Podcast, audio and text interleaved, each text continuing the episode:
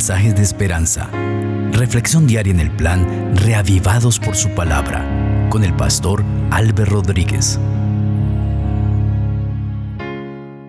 Que el Dios de paz y de misericordia sea con ustedes. Hoy meditaremos en el capítulo 17 del maravilloso libro de Génesis. Vamos a orar para pedir que el Señor nos dirija.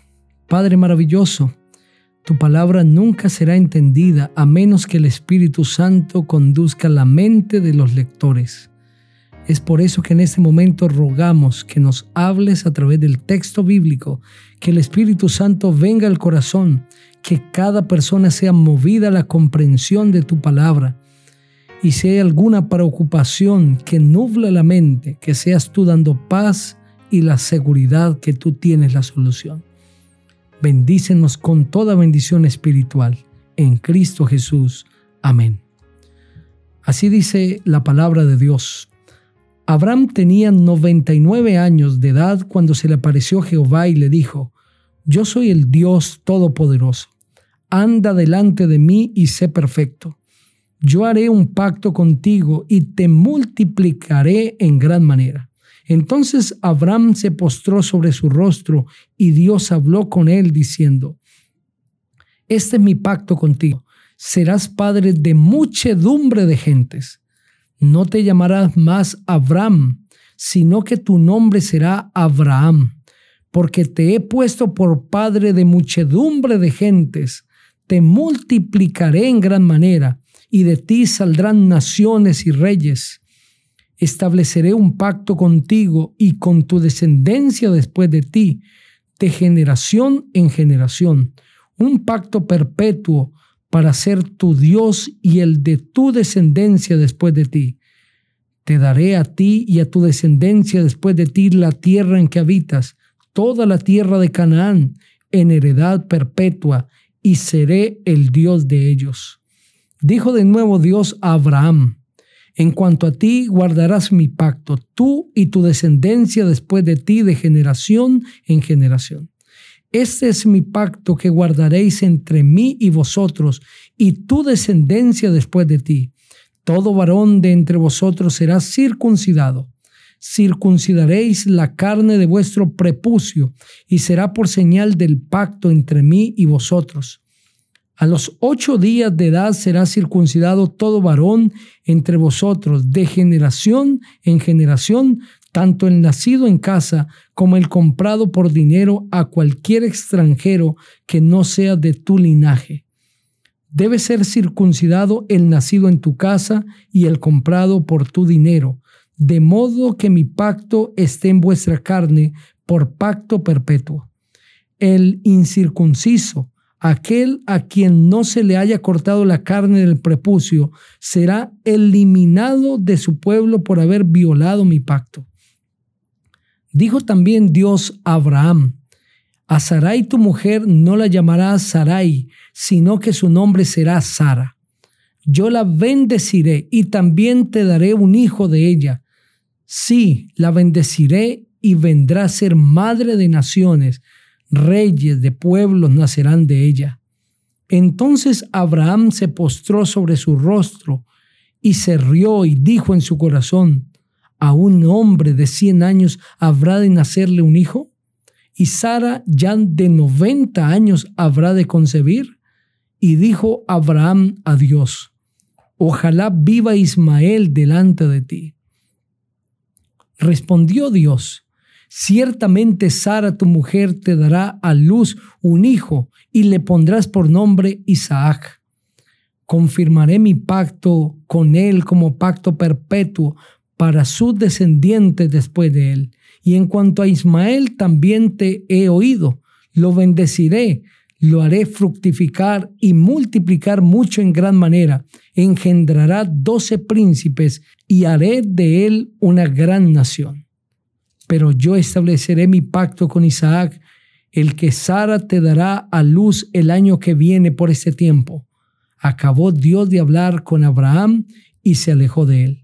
Entonces tomó Abraham a su hijo Ismael, a todos los siervos nacidos en su casa y a todos los comprados por su dinero, a todo varón de la casa de Abraham, y circuncidó la carne del prepucio de ellos en aquel mismo día, como Dios le había dicho.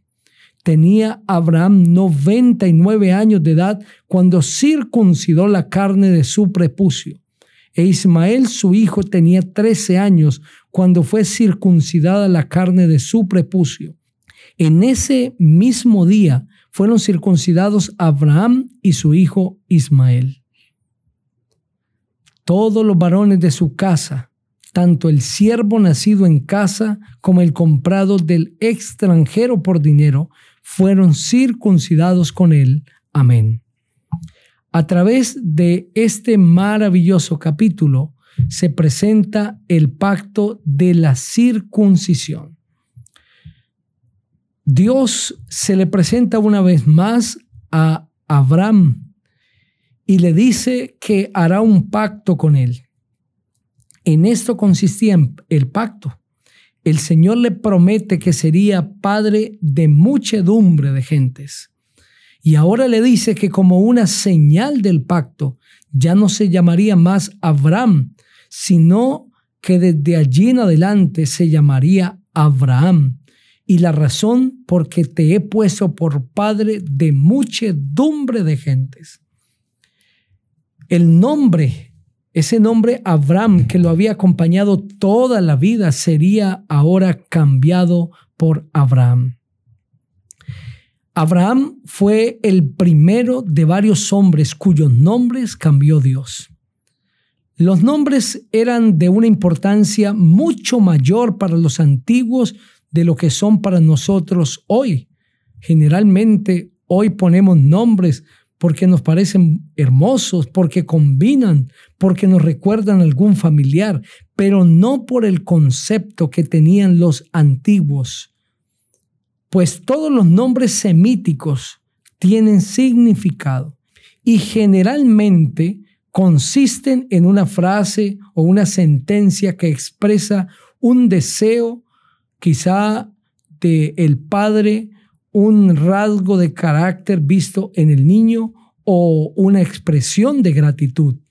Los nombres no eran puestos en la antigüedad porque sonaran bien, sino por el significado que tenían. En vista de la importancia que la gente daba a los nombres, Dios también cambió los nombres de ciertos hombres para hacerlos armonizar con sus experiencias pasadas o futuras.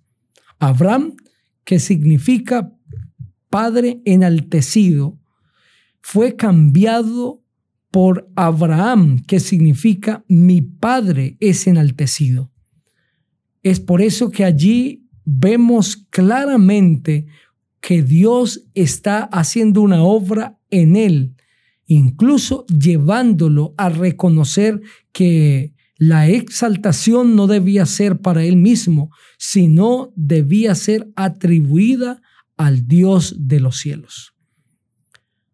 Ese nombre Abraham, que significa mi padre es enaltecido, pues fue reconocido por todos los judíos y ellos mismos exaltaban a Dios por ser descendencia de Abraham.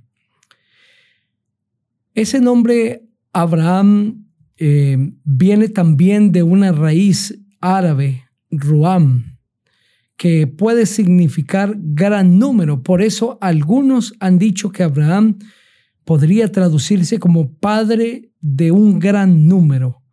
Y tiene armonía también esa traducción con lo que Dios está prometiéndole a Abraham, porque le dice que le pone este nombre porque lo ha puesto por padre de muchedumbre de gentes.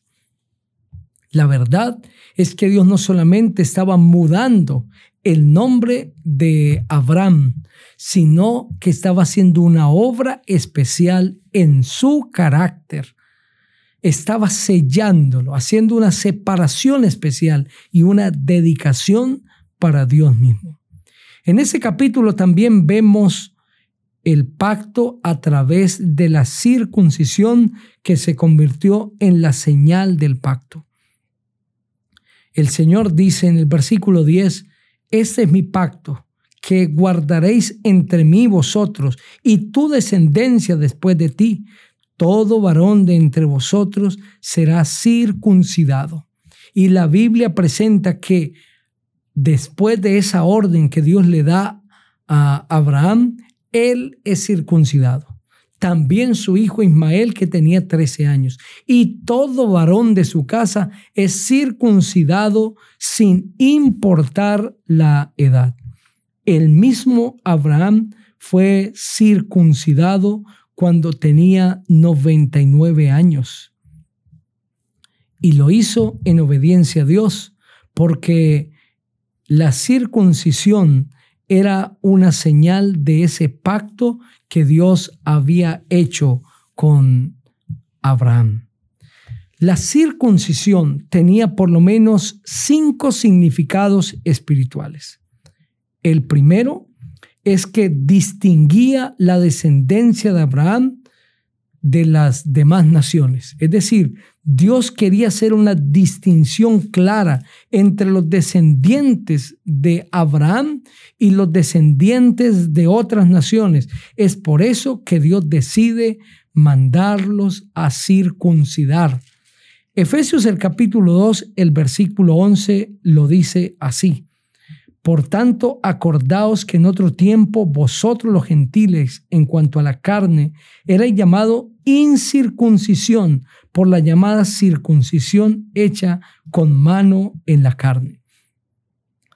En ese versículo se dice claramente que los gentiles, que los que no pertenecían al pueblo de Dios, eran conocidos como incircuncisos. Es decir, la circuncisión sí hacía una distinción entre el pueblo de Dios y los que no lo eran, entre los descendientes de Abraham y los que no lo eran. El segundo significado, Dios quería perpetuar el recuerdo del pacto de Jehová con Abraham. Y eso lo dice el versículo 11 del mismo capítulo 17 de Génesis. Dios quería que las generaciones futuras recordasen que Dios había hecho un pacto con su padre Abraham y que ese pacto consistía en que Dios le haría próspero y a través de él serían bendecidas todas las naciones de la tierra. Eso dice el versículo 11, circuncidaréis la carne de vuestro prepucio y será por señal del pacto entre mí y vosotros. Número 3, a través de la circuncisión, Dios quería fomentar el cultivo de la pureza moral. La circuncisión también representaba pureza moral, pureza de carácter. A través de ella Dios quería que los descendientes de Abraham comprendiesen que debían mantenerse en santidad. Deuteronomio 10:16 dice, circuncidad pues el prepucio de vuestro corazón y no endurezcáis más vuestra cerviz. La circuncisión representaba pureza. Número 4. La circuncisión representaba la justificación por la fe. Romanos en el capítulo 4, el versículo 11 nos expresa esta maravillosa idea y recibió la circuncisión como señal, como sello de la justicia de la fe que tuvo cuando aún no había sido circuncidado, para que fuera padre de todos los creyentes no circuncidados, a fin de que también a ellos la fe les sea contada por justicia. Noten aquí que la circuncisión representa justificación por la fe. Abraham o Abraham ya obedeció a Dios por fe y fue circuncidado. Y número cinco, la circuncisión representaba la circuncisión del corazón, es decir, la transformación que Dios hace en el corazón. Eso dice Romanos capítulo 2, versículo 29. Noten lo que dice la Biblia, sino que es judío el que lo es en lo interior y en la circuncisión que es la del corazón en espíritu y no según la letra. Esa circuncisión representaba la circuncisión del corazón y aún más prefiguraba el rito cristiano del bautismo. Eso lo encontramos en Colosenses, el capítulo 2, el versículo 11, cuando la Biblia presenta que la circuncisión antigua representaba el bautismo, el rito a través del cual los seres humanos accedemos a entregar nuestra vida a Cristo. Noten lo que dice Colosenses 2.11. En él también fuiste circuncidados con circuncisión no hecha por mano de hombre, sino por la circuncisión de Cristo, en la cual soy despojado de vuestra naturaleza pecaminosa. La circuncisión representaba el bautismo. Y hoy quiero invitarte, querido amigo, para que vivas esta circuncisión espiritual. Entrégale tu vida a Jesús y que tu vida sea separada para el reino de los cielos a través del santo bautismo. Dios quiere reconocerte como un hijo suyo, separado para el reino celestial. Quiero invitarte para que juntos oremos. Padre maravilloso, gracias por tu palabra. Bendice a cada persona que ha escuchado este mensaje. Que seamos circuncidados ahora espiritualmente a través de una entrega total a Cristo que se manifieste públicamente por medio del santo bautismo. En el nombre del Señor Jesús. Amén. Dios te bendiga